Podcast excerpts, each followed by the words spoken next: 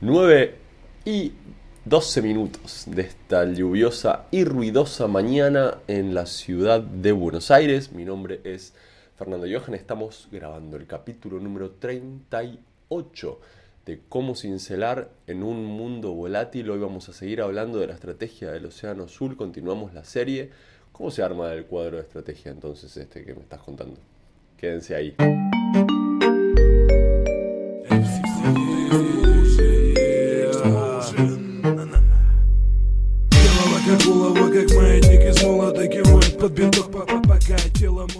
Venimos hablando acerca, bueno, por lo menos eso hablamos en el capítulo anterior, sobre eh, la estrategia del Océano Azul y cómo la estrategia del Océano Azul sirve fundamentalmente para enmarcar mi innovación en mi agregado de valor en un marco de comunicación. ¿Cómo hago yo para comunicar a los clientes? El foco de ese, de ese marco que uno quiere armar comunicacional tiene que ver con que los clientes al final del día lo que necesitan hacer es comparar productos.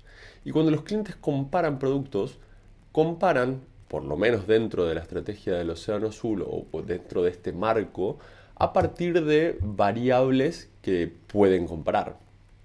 Esto es una sutileza, pero también es una parte muy importante de, de la estrategia del Océano Azul. Las variables con las que los usuarios comparan los productos son variables comparables. Y es muy fácil encontrar variables que no son comparables. Por ejemplo, si yo estoy comparando dos obras de arte, yo podría hablar de el tamaño de las obras de arte. Y esos son variables comparables. Una será más grande, una será más pequeña. Por otro lado, yo podré hablar de la técnica.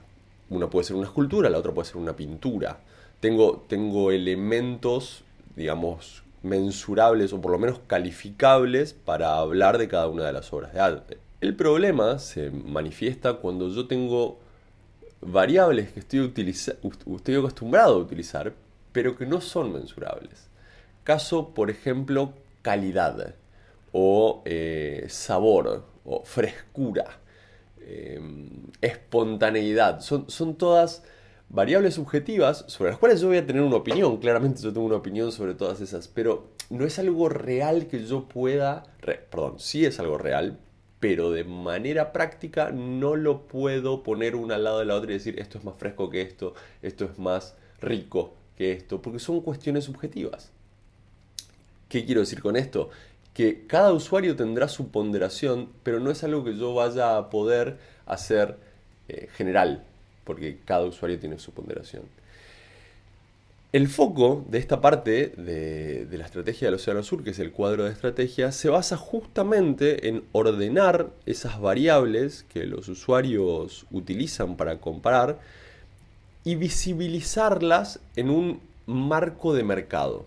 ¿Qué quiere decir esto? Que yo voy a salir al mercado, voy a observar qué hacen los usuarios para tomar decisiones, qué cosas miran los usuarios del producto o servicio para tomar decisiones.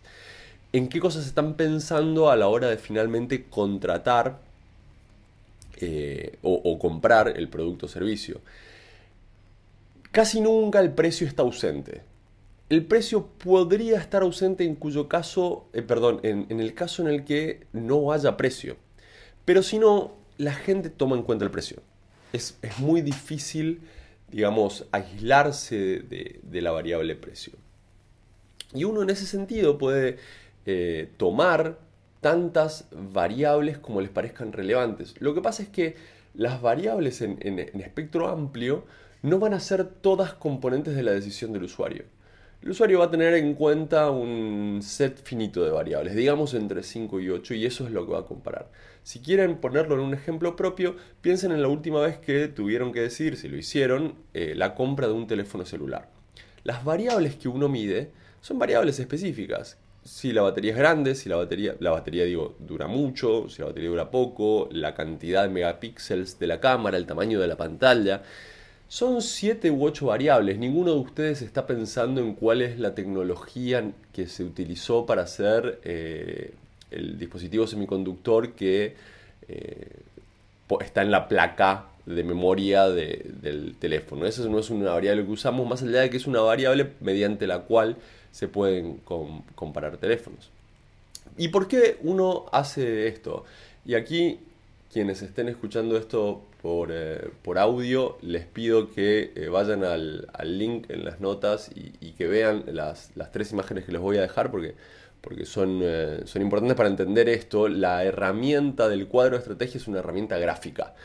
Entonces se puede entender en audio, pero van a tener que ir a mirarla en algún momento. Entonces lo que le quería mostrar acá es, cuando uno tiene esta, esta situación, uno puede tomar variables, digamos, de, de comparación entre diferentes productos y, mapearlas, ¿no? Por ejemplo, yo acá he tomado para la compra de empanadas mediante delivery dos variables, precio de las empanadas y velocidad de entrega de las empanadas. ¿Quién tarda más? A mayor velocidad, menos tiempo de entrega, ¿no? Y entonces, si yo mapeo la, competencia que tengo alrededor mío, yo tengo una peña folclórica que, tiene empanadas muy caras y entrega muy lento, o sea, tiene muy poca velocidad de entrega. Tengo a Solo Empanadas, que es una casa de, franquicias de empanadas que es muy rápida para entregar y tiene un precio apenas más alto que Empanadas Salteñas, que es un emprendimiento privado que no entrega tan rápido, pero que es el precio más eh, bajo en la región. Y este, este mapa de, comparación me sirve para ver en dónde está ubicado el mundo y en dónde podría pararme yo en términos de, eh, en, términos de competencia. Porque los usuarios, esto, por más que no lo tengan en un gráfico pegado en la ladera, lo tienen en la cabeza, saben quién es, los usuarios, los clientes, saben quién es el, que entrega más rápido, saben cómo es la matriz de precios que les toca que les tocaría pagar. Y entonces uno podría decir, bueno, eh, claramente en, este, en este espacio no hay nadie con un precio alto que esté entregando rápido. Y eso es verdad, pero eso no significa que ahí haya una oportunidad de, de océano azul. Repasamos un segundo, océano azul es el espacio en donde los usuarios no me ven con competencia directa, no ven quién podría estar compitiéndome a mí. Eso no significa por qué, porque precio alto y velocidad alta tranquilamente puede ser un lugar en donde alguien ya haya eh, participado o ya haya intentado hacer una oferta y haya fracasado. O simplemente el mercado no esté dispuesto a pagar un precio alto. Entonces, ¿qué es suficiente a la hora de enmarcar un cuadro de estrategia? Bueno, lo primero es no concentrarse solo en, dos ideas. Este mapa que estamos mostrando es válido, pero así como es válido, también es incompleto para pensar en, eh, una estrategia del Océano Azul. Y entonces aparece e, esta situación, ¿no? En donde eh, este, este, es otro ejemplo que, les estoy trayendo. De nuevo los que estén escuchando en audio, refiérense al link con las imágenes, en donde una empresa australiana de vinos estaba intentando meterse al mercado de, manera nueva, o sea, eh, como un nuevo competidor, con, una nueva oferta, una oferta innovadora, y estaba intentando meterse en el mercado y a la hora de hacer el cuadro de estrategia encuentra que independientemente de los competidores individuales, los competidores tenían un comportamiento que se podía dividir en dos. Estaban los competidores de alta gama y los competidores de baja gama. ¿Y qué variables medían o qué variables utilizaban los clientes australianos en ese momento para, comparar ofertas de vino? Bueno, se, se, fijaban en cuál era la historia de la bodega, el precio, el precio siempre está, cuál era la complejidad de varietales, si había muchos, si había pocos, si, tenían eh, mezclas. Eh, ahí, yo acá pongo taninos, pero pues, en realidad estoy hablando de la complejidad, digamos, de, en boca del, vino, y eso se puede medir a través de la componente tanínica del vino.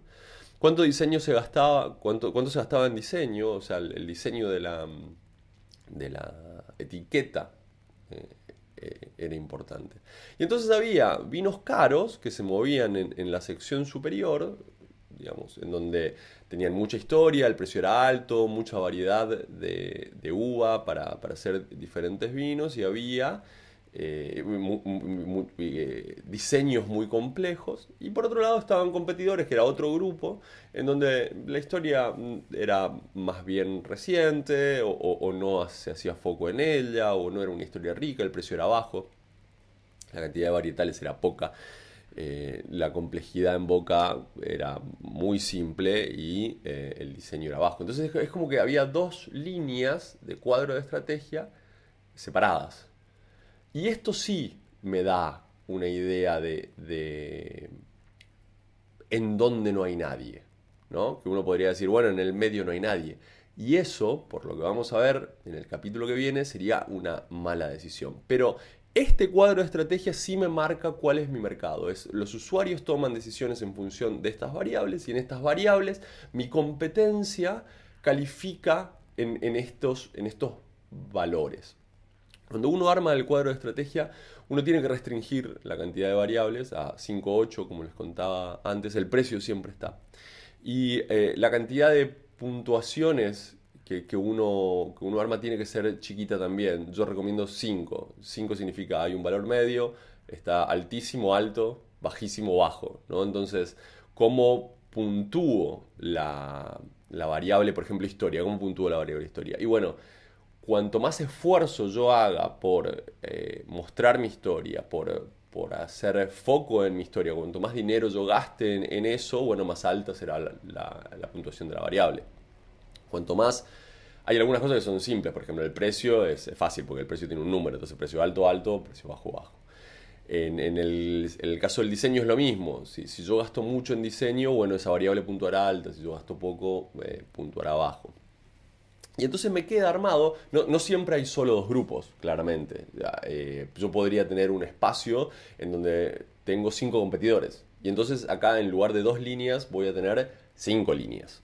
Y eh, las cinco líneas serán individualizadas por competidor y no por grupo como está hecho eh, en este caso. Cuando yo tengo a, a, mi competencia, ya sea que son 5, 10, 20, 50, armada dentro del cuadro de estrategia, viene la siguiente parte de, la estrategia del Océano Azul, que vamos a ver en el capítulo que viene, pero que tiene que ver fundamentalmente con entender este cuadro de estrategia. En dónde las variables están altas, en dónde las variables están bajas, en dónde hay foco en gastar dinero, en dónde hay foco en no gastar dinero y, y en ahorrar. Por parte de mis competidores estoy hablando, ¿sí? Así que ahí lo tienen. Segundo pasito, cuadro de estrategia de la estrategia del Océano Azul. Estoy muy, muy contento con cómo está evolucionando esto. Me doy cuenta esta semana que tengo muchísima gente que escucha esto en audio. Eh, es más que la que lo ve en video. Así que vamos a empezar a pensar cosas ad hoc específicas para la gente que lo escucha en audio, porque por ejemplo esta herramienta gráfica es, un problema para los que lo escuchan en audio. Por favor quédense ahí, sigan escuchando, síganme escribiendo. Me encanta que me escriban, estoy disponible para ustedes. Esto sale todos los martes y viernes, si no me olvido de grabarlo. Nos vemos por acá en el próximo capítulo. Chao.